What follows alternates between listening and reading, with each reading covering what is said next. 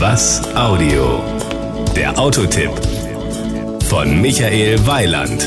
Es soll ja Leute geben, die bei dem Wort Ex sofort an Ex und Top denken oder an die frühere Freundin. Ich dachte lange Zeit an die Expo und seit neuestem an den Exeo. Wobei böse Zungen behaupten könnten, das sei ein Ex-A4. Und ganz so falsch ist das nicht einmal, denn der Seat Exeo basiert tatsächlich auf dem Audi A4 der Vorgängergeneration, was ja nun weiß Gott nichts Schlechtes ist. Das Outfit. Ich gebe ja zu, dass eine gewisse Ähnlichkeit mit dem Schwestermodell aus Ingolstadt nicht zu verleugnen ist, es gibt aber auch keinen Grund dafür. Außerdem gibt sich das neue Topmodell der spanischen Marke im Front- und Heckbereich als typischer Seat zu erkennen. Power und Drive.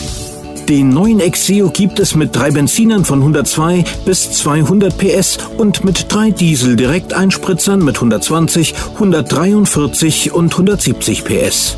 Mit dem letztgenannten 170 PS Aggregat war unser Testkandidat bestückt. Über die Fahrwerte kann man jedenfalls nicht meckern. Tempo 100 schafft der Exeo damit in 8,4 Sekunden. Mit 229 kmh liegt die Spitze deutlich über der mit zwei beginnenden Prestige-Marke. 5,8 Liter Diesel will der Exeo im Gegenzug dafür im Euromix haben. Das ist auch kein Grund zur Klage. Und natürlich ist der Wagen mit Euro 5 eingestuft. Die Innenausstattung.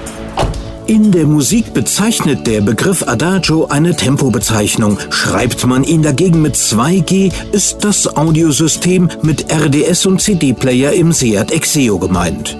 Ein Multifunktionslenkrad mit Radiofernbedienung gehört übrigens dazu. Die Kosten.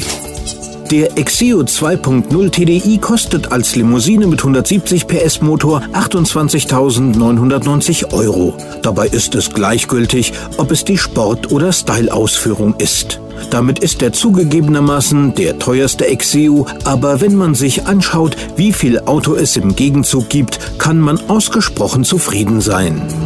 Das Gesamtbild. Ich würde ja gerne mal in die Glaskugel schauen, was die Zukunft modellmäßig noch für Seat bereithält. Der Konzernbaukasten hat ja nicht nur weitere Motoren, sondern auch noch andere Karosserien in petto. Man darf also gespannt sein. Das war ein Beitrag von Michael Weiland. Mehr zu diesem und anderen Themen gibt's auf was-audio.de.